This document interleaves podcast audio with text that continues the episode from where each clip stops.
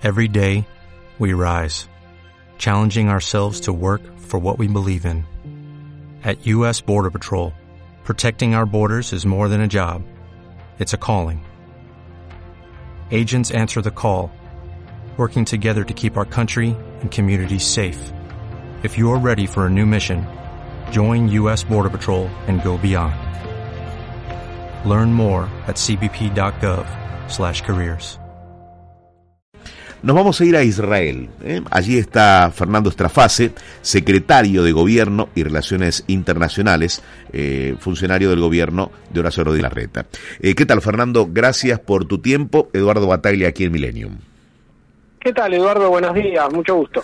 Igual. Eh, Fernando, a ver, eh, danos una idea de lo que se fue a buscar allí a Israel y cómo es el balance de las reuniones que mantuvieron. Yo hablaba recién de la inflación. Eh, ¿Por qué fue importante el viaje de Horacio Rodríguez Larreta a Israel y, y qué van recogiendo? ¿Qué traen para la Argentina? Bueno, nosotros vinimos a Israel con tres grandes objetivos que se tradujeron en, tres enfoques de agenda. Eh, el primero, como vos decías, entender mejor y especialmente tomar contacto con los protagonistas, los arquitectos del plan antiinflación de Israel en los 80. Vos sabés que Israel, a mediados de los 80, tenía 500% de inflación anual y como nos dijo Manuel Trachtenberg, un argentino que fue protagonista del diseño de ese plan, un cordobés, la gente e incluso alguna parte de la dirigencia política pensaban que la inflación era parte del paisaje de Israel, que nunca se iba a poder hacer nada con ello. Cualquier parecido con la realidad en Argentina no, no es coincidencia. Eh, y sin embargo, eh, a partir de un gran acuerdo político entre los grandes partidos de, Israel, el Likud y el laborismo, y por supuesto un plan económico. Lo primero lo del gran acuerdo político, porque así nos lo manifestaron todos, es, es el sustento político lo que hizo que el plan económico sea eh, viable, lograron eh, al cabo de un tiempo no solo bajar la inflación, sino que ese eh, objetivo se, se mantenga los próximos 30 años y darle a Israel 30 años de crecimiento como viene teniendo. Así que ese fue el primer objetivo del viaje, entender cómo hizo Israel para salir de un problema muy parecido al, al, al, diagnóstico crónico de inflación que tiene la Argentina. A ver, como ser político, como ser político que sos, digo, ¿ese consenso será posible aquí en Argentina? Porque digo, el plan puede naufragar si no se logra el apoyo eh, de, de todos los partidos, es decir, del arco político. La inflación no puede ser un problema que no se resuelva porque recién mencionabas, hay dos argentinos que fueron clave en la recuperación de Israel y en poder ganar la guerra a la inflación. Bueno, mira, no, no, no, quiero entrar en el lenguaje bélico, pero me quedó una frase de, de otro argentino, Leiderman, con el cual estuvimos, que fue que, que me llamó mucho la atención. Me dice, nos dijo, eh, acordamos todos en Israel que la inflación era un enemigo. Y, y, y vos sabés que cuando alguien define a, a, un actor como un enemigo es alguien para el cual genera la unidad con el, a partir de la cual luchar contra ese enemigo. Bueno, eh, en Argentina tenemos que llegar al consenso, Eduardo, de que la inflación es un enemigo de la, del progreso de las personas, es un enemigo del poder adquisitivo, de la posibilidad de planificar, de la posibilidad de invertir.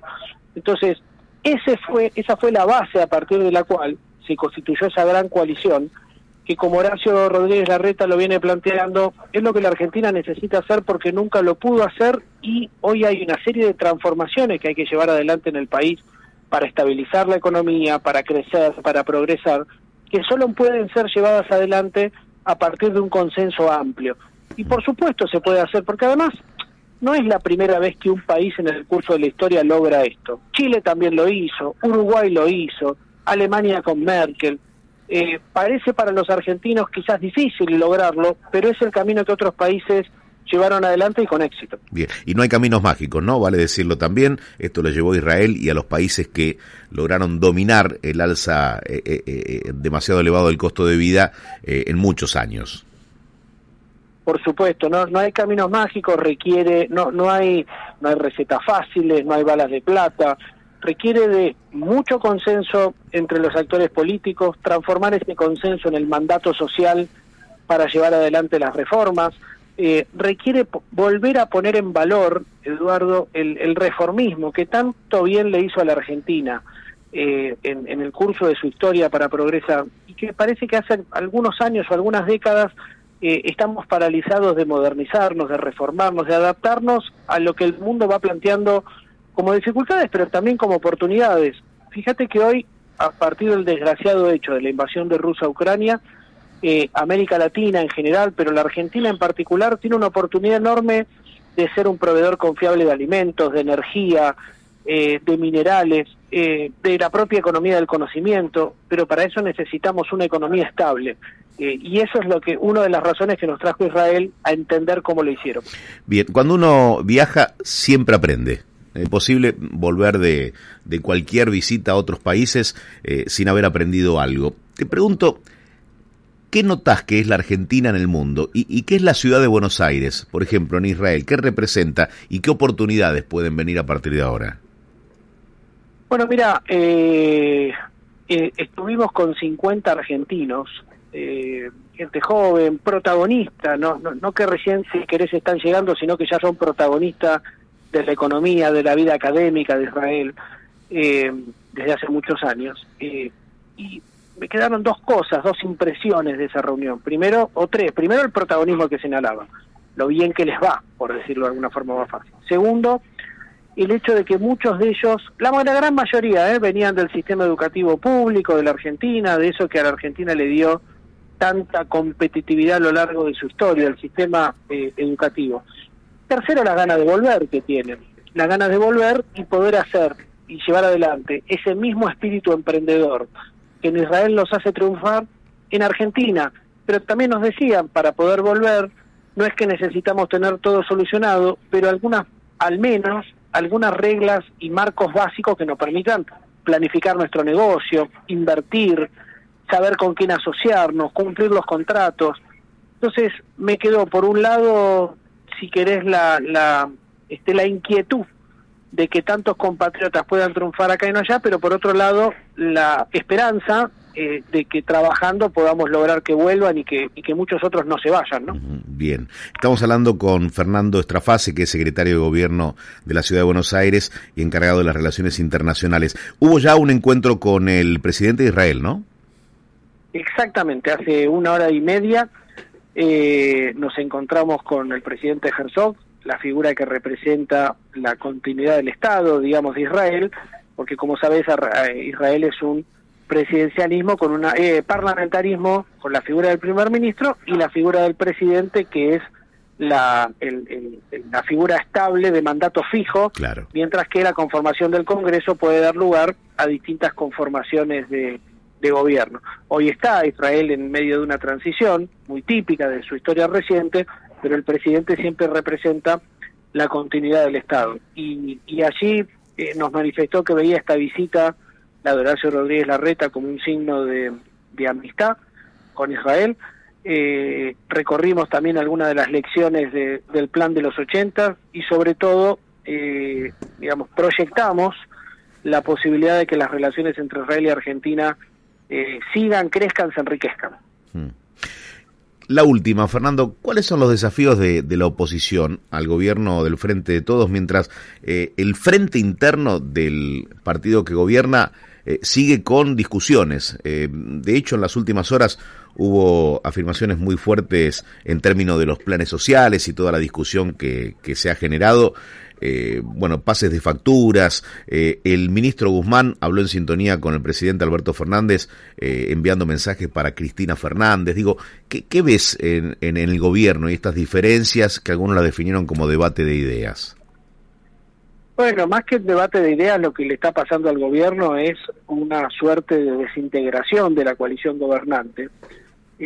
por varias razones, por, por ideologías distintas, pero sobre todo porque no hay un plan, un programa de gobierno que siquiera pueda aglutinar a quienes tengan orígenes distintos dentro de la coalición de gobierno. Por eso, frente a ese panorama, si me preguntás, el, espejo en la oposición tiene que ser todo lo contrario, justamente prepararse, tener un, acordar un plan eh, de cara al 23, consensuarlo entre las fuerzas de Juntos por el Cambio, presentarlo a la sociedad para que la sociedad tenga certidumbre respecto de qué puede esperar de un gobierno de Juntos por el Cambio. Horacio Rodríguez Larreta está particularmente te diría más que abocado, obsesionado con este tema del plan. Esta es una de las razones que nos trae Israel. Eh, y la otra gran idea o la, el otro gran desafío para la oposición es constituir, a partir de ese plan, ese consenso ampliado del que te hablaba antes. Esta idea de que no alcanza con, con ganar la elección, sino tener, hay que tener un consenso mucho más amplio que lo que se necesita para ganar la elección para poder después llevar ese plan a cabo.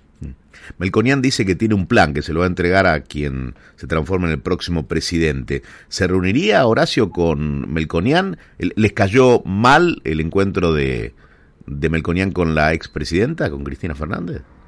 Horacio conversa periódicamente con, con Carlos Melconian, tienen una relación de, de larga data, trayectoria, además de ser los dos hinchas de Racing, que es como una suerte de, de filiación este, no política que a veces eh, explica un montón de cosas.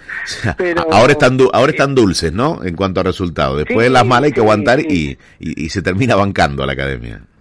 Tienen una historia de sufrimiento con episodios de disfrute, lo Tal cual. así diría yo. eh, conversa mucho y para nada cae mal que converse con, con la vicepresidenta, porque si uno piensa que la Argentina necesita un plan, que ese plan tiene que estar por encima de las personas, eh, ojalá en esas tres horas de conversación que, que según leo estuvo Melconian con la presidenta, la presidenta haya cambiado o el diagnóstico errado que tiene o haya adoptado alguna de las ideas que Melconian, eh, digamos, explica, porque definitivamente algunas de las cosas que, que él está señalando están muy lejos del pensamiento de la vicepresidenta. Mm. Pero bueno, bienvenido la oportunidad de conversar, siempre. Bien. Decías la presidenta recién, eh, la presidenta del Senado, ah, claro, ¿no? Mira, presidenta del Senado, exactamente. Fernando, gracias por haber hablado con nosotros. Eh, ¿Regresan cuándo? Regresamos mañana mismo. Hoy, ahora nos queda una reunión en el Parlamento israelí eh, con un diputado de origen argentino que, que, que lidera el grupo de diputados del grupo de amistad de Israel con Argentina. Después nos vamos a eh, Startup Nation, que es esta agencia público-privada israelí que promueve el emprendedorismo y la innovación. Y mañana ya regresamos a Buenos Aires. Gracias nuevamente, Fernando. Que tengan buenas tardes. Hasta luego.